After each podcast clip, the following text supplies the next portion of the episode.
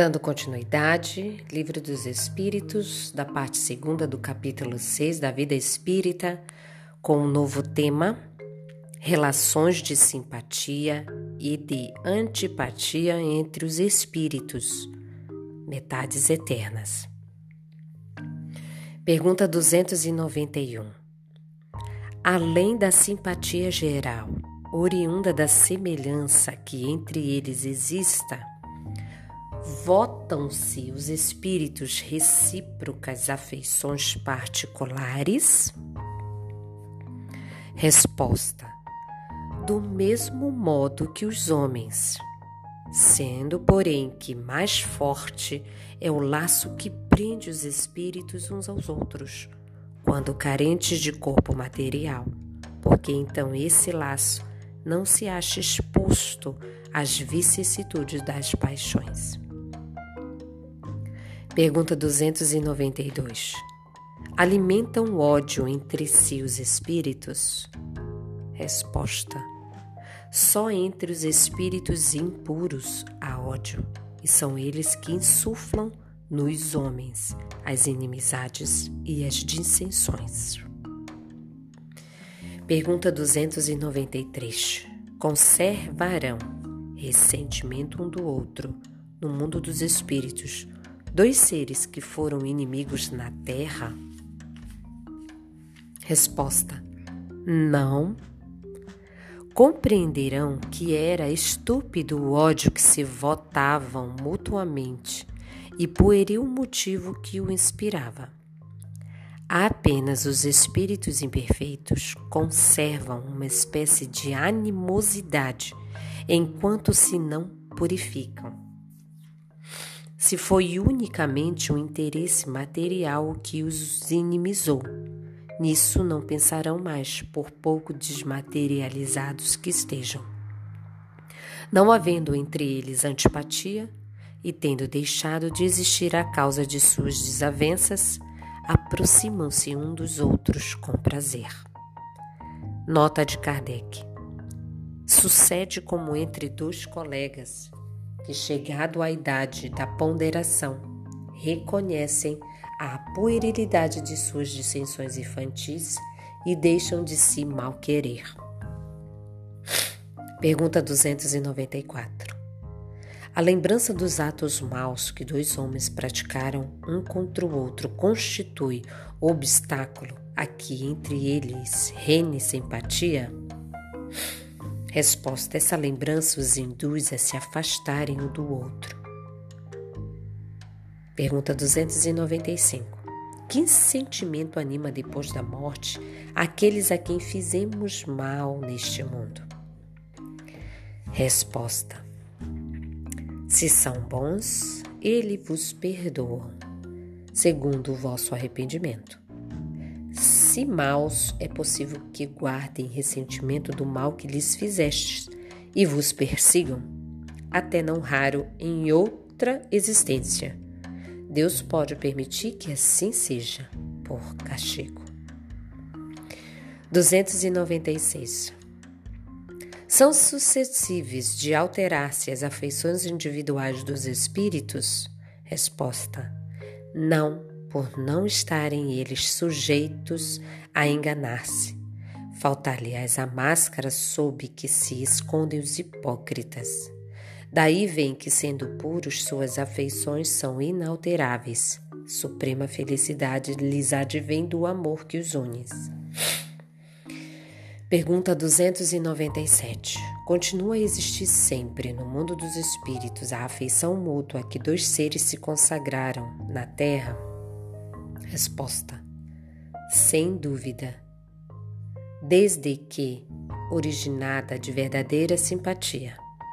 Se, porém, nasceu principalmente de causas de ordem física, desaparece com a, com a causa.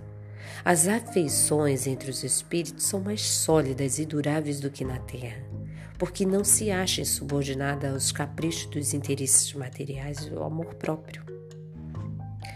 Pergunta 298. As almas que devam unir-se estão desde suas origens predestinadas a essa união. E cada um de nós tem, em alguma parte do universo, sua metade, a que fatalmente o dia se reunirá? Resposta: Não. Não há união particular e fatal de duas almas. A união que há é de todos os espíritos, mas em graus diversos, segundo a categoria que ocupam, isto é, segundo a perfeição que tenham adquirido. Quanto mais perfeito, tanto mais unido. Da discórdia nascem todos os males dos humanos. Da concórdia resulta a completa felicidade. Pergunta 299.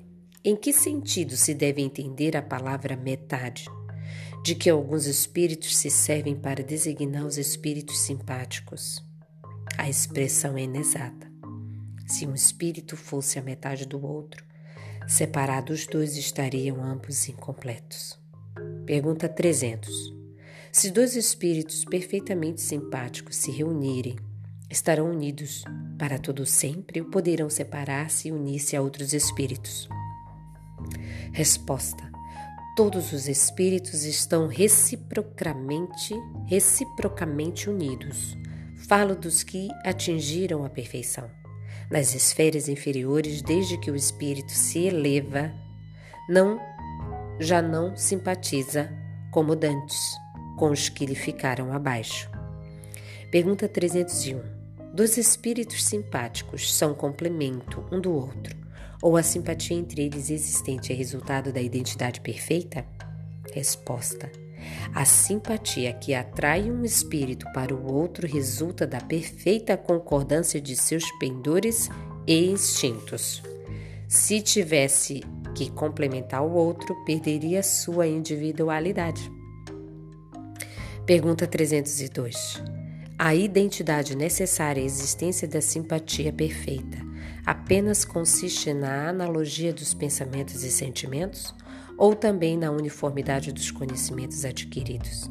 Resposta: na igualdade dos graus de elevação. Pergunta 303.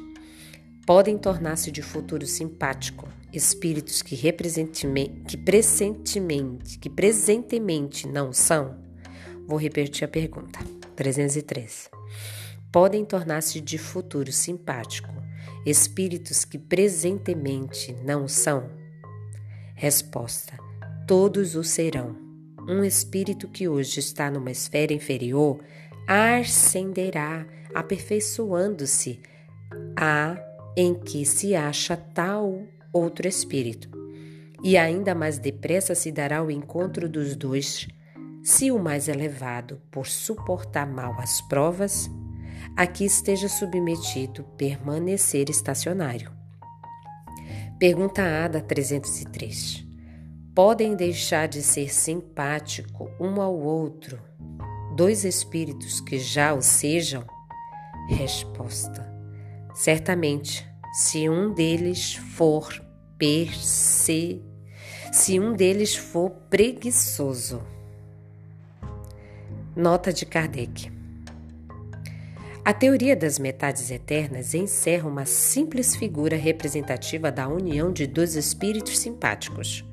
Trata-se de uma expressão usada até na linguagem vulgar e que se não deve tomar ao pé da letra.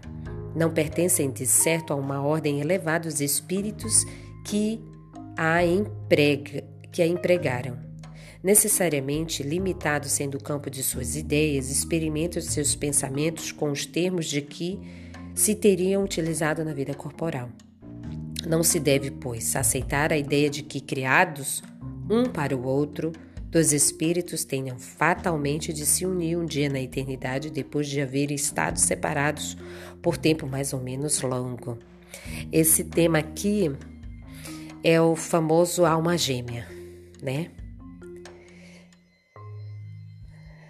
Curioso, porque eles terminam dizendo para Kardec que assim pode acontecer entre dois espíritos que se gostam.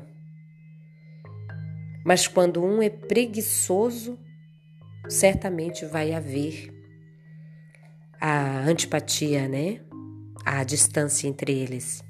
O que será que quer dizer esse preguiçoso?